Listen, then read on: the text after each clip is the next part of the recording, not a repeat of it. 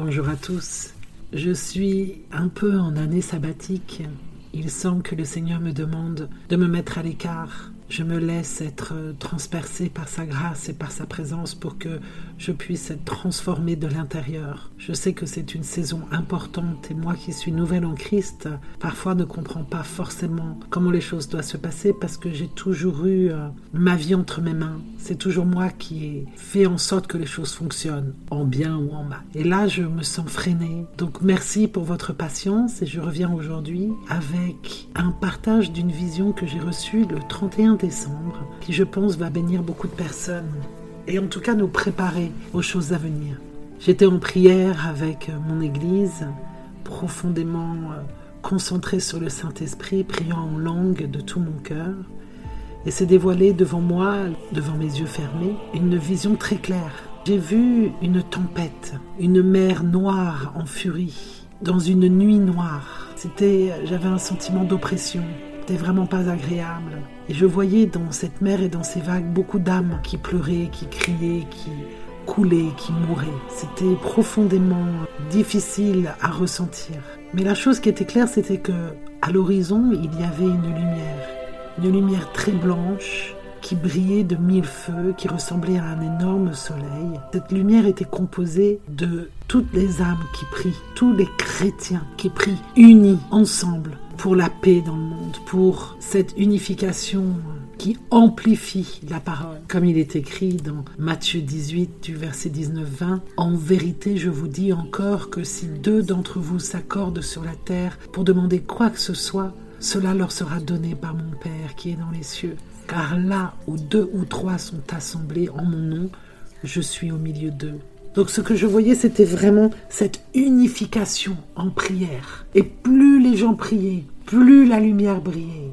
Et là, je voyais les, les, âmes qui étaient perdues, les âmes qui étaient dans la mer, les âmes qui étaient en train de couler, qui sortaient de l'eau et marchaient sur les eaux pour aller se diriger vers la lumière. Le fait de marcher sur les eaux représente très clairement pour moi une saison de miracles. Notre Dieu est surnaturel. Il veut que le monde sache qu'il est surnaturel. Nous avons oublié. Le monde s'est tourné à nouveau vers les idoles, s'est tourné à, nouveau vers les dieux démons qui existaient avant, tels Baal, Ishtar ou Mélop. Et euh, nous avons encore une fois donné notre pouvoir à des esprits impurs qui ont pris la place de notre Dieu vivant, de notre Dieu unique, de l'éternel. Et l'éternel est beaucoup plus surnaturel que n'importe quel esprit souillé qui peuvent euh, essayer de prendre le contrôle de la terre ou de certaines âmes. Donc, tout ce qui est de la parole manifeste, de le secret, de la loi d'abondance, de tout ça, va être rétabli à l'Église. Il y aura de nouveaux disciples qui vont se lever et qui vont mettre en pratique et mettre en œuvre le véritable écrit selon ce que nous a demander de faire le Christ. C'est un moment important parce que il est écrit déjà dans Marc 16 du verset 17 à 18 Voici les miracles qui accompliront ceux qui auront cru en mon nom. Ils chasseront les démons, ils parleront de nouvelles langues, ils saisiront des serpents, s'ils boivent quelques breuvages mortels, il ne leur fera point de mal, ils imposeront les mains aux malades et les malades seront guéris. Et il est écrit aussi dans les Actes des Apôtres au chapitre 2, verset 43, Nombreux étaient les prodiges et signes accomplis par les apôtres. Nous revivons aujourd'hui ces mêmes scènes. Énormément de personnes sortent des églises catholiques, sortent des croyances de New Age, sortent même de la sorcellerie, de l'ésotérisme et de toutes ces confessions où nous avons donné notre pouvoir à des esprits impurs pour retourner à la source créatrice de toutes choses, à l'éternel, notre Père, Abba. Ce qui est incroyable, c'est que nous pouvons vérifier qu'aujourd'hui, la ferveur, le feu qu'il y a pour Dieu est extrêmement puissant. Évidemment, nous sommes entourés de l'ennemi. Aujourd'hui, les lucifériens, les personnes qui soutiennent ouvertement l'ennemi, ne se cachent plus. Et beaucoup de personnes qui cherchent l'amour, qui cherchent la lumière, peut-être dans des endroits où ils ne savaient pas mieux faire, étant donné que la religion a été de toute façon complètement corrompue et remplie aussi d'esprits euh, de meurtres, de mensonges, de fausses doctrines, et qui vont aller soutenir Ishtar, parce que Marie, c'est tout simplement la représentation d'Ishtar, de Isis, Aphrodite, le même démon sous des apparences différentes et des noms différents. Et aujourd'hui, nous constatons qu'il y a de plus en plus de personnes qui viennent d'endroits où ils ont eu l'habitude de prendre soin des malades ou, d'autres choses, ou même de chasser des démons. Ils ne faisaient pas avec la bonne autorité. Et maintenant qu'ils ont compris qu'ils avaient été sauvés et que par le nom de Jésus-Christ, ils pouvaient faire ces miracles, il y a une explosion de jeunes disciples qui parcourent les terres du monde par le nom de Jésus-Christ et qui soignent les malades et chassent les démons des personnes qui en ont besoin. Et dans ma vision, je voyais très clairement le corps de Christ, l'Église de, notre Seigneur. L'église, c'est vraiment le nom de l'épouse. Hein. C'est un endroit où il y a deux ou trois personnes qui sont réunies en son nom. C'est ça l'église. On ne parle pas d'un endroit de pierre ici. On ne parle pas d'un édifice religieux. On parle vraiment d'un endroit où il y a une relation avec Dieu via son Saint-Esprit. C'est toute la différence. Et ces personnes qui sont remplies du Saint-Esprit aujourd'hui se lèvent et forment une armée puissante devant l'ennemi. Et les personnes qui vont tomber, qui vont être pris dans cette tempête, vont chercher désespérément la face de Dieu. Et ils vont trouver réponse dans ces disciples remplis de feu, remplis de zèle, qui vont accomplir des miracles devant eux. Et c'est ça qui va véritablement accompagner les miracles et les bénédictions que nous allons voir au cours de ces sept prochaines années. Une sœur était euh, avec moi le jour où j'ai reçu cette vision et elle aussi a reçu quelque chose de similaire.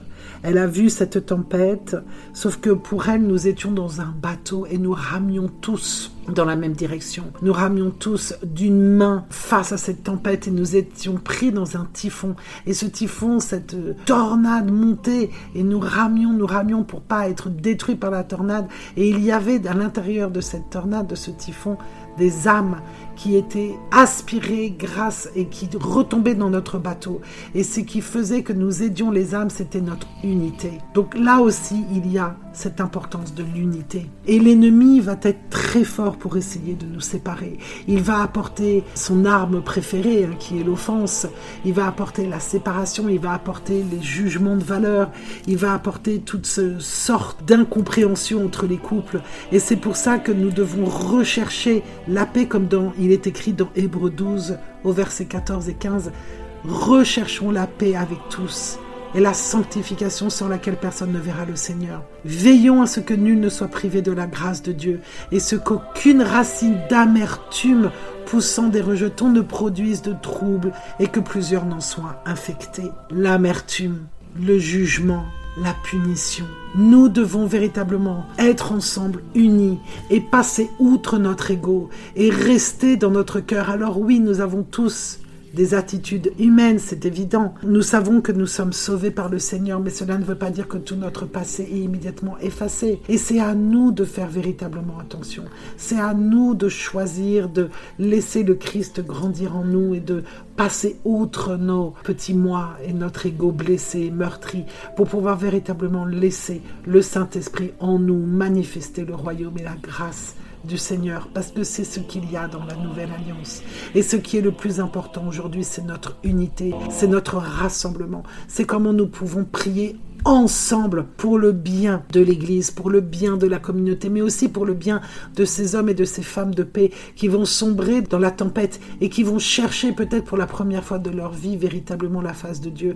Et ce sera nous qui allons nous manifester à eux. Et comment pouvons-nous manifester telle grâce si nous-mêmes nous sommes séparés entre nous, si nous-mêmes nous portons en nous quelque idée de vengeance, quelque idée de rancœur, quelque idée de séparation Nous devons prouver qu'il est possible de vivre dans l'unité nous devons prouver qu'il est possible de guérir au nom de notre Seigneur. Nous pouvons prouver qu'il est possible et que c'est véridique de pouvoir libérer les gens des démons qui sont sur eux et de ne pas les identifier aux représentations malsaines qui insoufflent dans leurs oreilles et posent sur leurs lèvres quelconque verbe qui peuvent nous heurter. Nous ne sommes pas ces paroles impures. Nous sommes les fils et les filles de Dieu. Et c'est vraiment ça qui me vient à cœur de partager aujourd'hui, pour que nous soyons unis et que nous puissions être un exemple pour pouvoir accompagner les Français et tout pays francophone et même les autres pays qui nous entourent à sortir de la main de la torpeur de l'ennemi qui aujourd'hui essaie de prendre la main sur le monde. J'ai reçu aussi que nous allions avoir ces sept prochaines années des années de préparation et de soutien du Seigneur. N'oublions pas encore une fois que tout ce qui arrive sur terre est là pour glorifier le Seigneur. S'il m'arrive du bien, s'il m'arrive quelque chose, s'il arrive du bien aux autres, c'est juste pour prouver la puissance de Dieu, sa véritable existence. C'est ce qui est le plus important aujourd'hui. Ces sept prochaines années vont être la preuve de l'existence de Dieu dans la vie de ses serviteurs.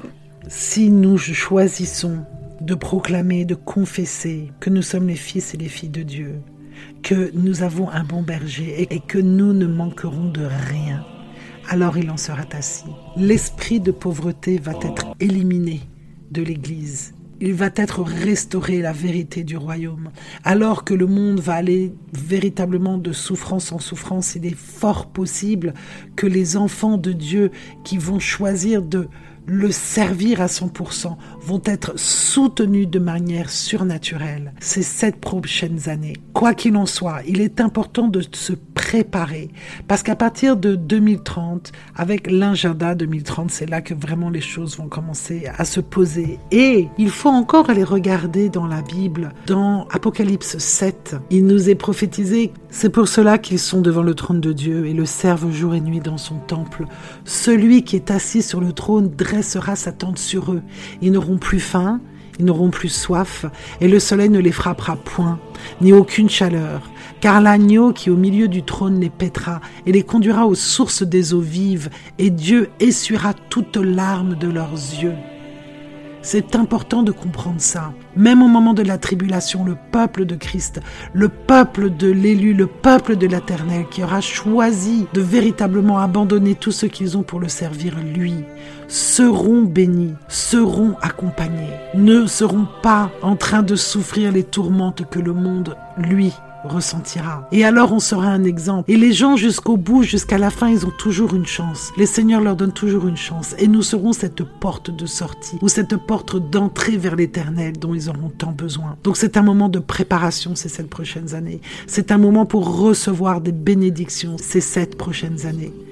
Alors oui, il va y avoir deux choses, vous l'avez bien compris. Celle où on doit prier ensemble, où on doit s'unifier, où on doit véritablement proclamer le nom puissant de Jésus-Christ sur la nation, continuer à aller, à manifester sa présence avec les miracles, avec les accompagnements, avec les délivrances. Et d'un autre côté, nous devons nous préparer ces sept prochaines années, nous préparer à ce qui va suivre, nous préparer à la venue de notre Seigneur, au retour de Christ qui est tant prophétisé, à nous préparer pour que nous puissions être de ceux qui font partie de l'armée des 144 000 qui vont être là pour se dresser face à l'ennemi. Parce qu'il va y avoir des années de famine. Il va y avoir des choses de plus en plus dures sur Terre. Tous les signes sont là pour que l'on puisse être opérationnel, pour que l'on puisse mettre de côté, pour que l'on puisse se préparer. Parce que il n'y a pas que les miracles de Dieu qui comptent. Il n'y a pas que son surnaturel, mais il y a aussi la bonne préparation de son Église, la bonne préparation de son armée. Tout ne va pas forcément tomber du ciel. Il y a la volonté divine, mais il y a aussi la nôtre, notre libre arbitre et notre intelligence de suivre ce qu'il y a. Et ce que l'on peut voir dans beaucoup de cultures aujourd'hui, n'oublions pas que l'ennemi a détourné la vérité pour en faire un mensonge. Donc il y aura 90% de vérité et 1% de mensonge. Et ce que l'on voit dans ces communautés qui sont en train de se préparer pour sortir du système, là où il y a le mensonge, c'est qu'ils pensent qu'ils ne peuvent tenir et se soutenir que par eux-mêmes, que par leur propre force. Mais cette importance d'unification, de préparation est essentielle. Et lorsque nous avons compris que ce n'est pas par nos propres forces, que c'est par la force du Saint-Esprit, que c'est parce que nous sommes soutenus par Dieu, alors encore plus fort sera le résultat, sera notre récolte. Donc voilà, J'espère que ces petites visions vont vous accompagner, vont vous aider, vont vous permettre de, bah, de vous préparer tout simplement. Et je prie avec vous aujourd'hui de tout mon cœur. Saint-Esprit, viens nous voir et pose en nous les visions que tu veux que nous recevions. Aide-nous à nous préparer à ces sept années afin que lorsque le moment viendra de la, du véritable accablement, des véritables difficultés, nous soyons opérationnels, unis, debout, et prêt pour faire front à ce qui est contre ta loi. Et en attendant, rends-nous forts, permets-nous de nous unifier dans ta parole, permets-nous de nous unifier dans ta prière, pour que nous puissions être un phare dans la tempête, que nous puissions être une barque de sauvetage pour les âmes perdues, que nous puissions être la sortie, la réponse, le pansement des plaies des âmes qui vont appeler notre Père au secours. Soyons ici prêts à te recevoir et à faire ton dessein et à manifester ton royaume sur terre, Seigneur. C'est ce qui est le plus cher pour nous aujourd'hui dans notre cœur. Ô cher Saint-Esprit, toi qui sondes les profondeurs du Père, merci de nous révéler les profondeurs, les choses que l'œil n'a point vues que l'oreille n'a point entendues et qui ne sont point montées au cœur de l'homme, les choses que Dieu a préparées pour ceux qui l'aiment. Et s'il te plaît, Remplis-nous de ta connaissance et de ta volonté en toute sagesse et intelligence spirituelle pour marcher d'une manière digne du Seigneur et lui être entièrement agréable, portant des fruits pour toutes sortes de bonnes œuvres et croissant par la connaissance de Dieu Fortifie-nous à tout égard par le Saint-Esprit, par la puissance glorieuse, en sorte que nous soyons toujours et avec joie persévérants et patients. Et je te demande aussi, comme il est écrit dans Romains 12, 2, ne nous conforme pas au siècle présent, mais transforme-nous par le renouvellement de l'intelligence, afin que nous puissions discerner quelle est la volonté de Dieu, de notre Père, ce qui est bon, agréable et parfait et renversons les raisonnements et toute hauteur qui s'élève contre la connaissance de Dieu, s'il te plaît Seigneur. Et finissons en confessant Philippiens 4, 8. Au reste, frères, que tout ce qui est vrai, tout ce qui est honorable, tout ce qui est juste, tout ce qui est pur, tout ce qui est aimable, tout ce qui mérite l'approbation, ce qui est vertueux et digne de louange, soit l'objet de nos pensées. Il en est ainsi. Amen. À très bientôt, mes frères et sœurs. Que Dieu vous bénisse.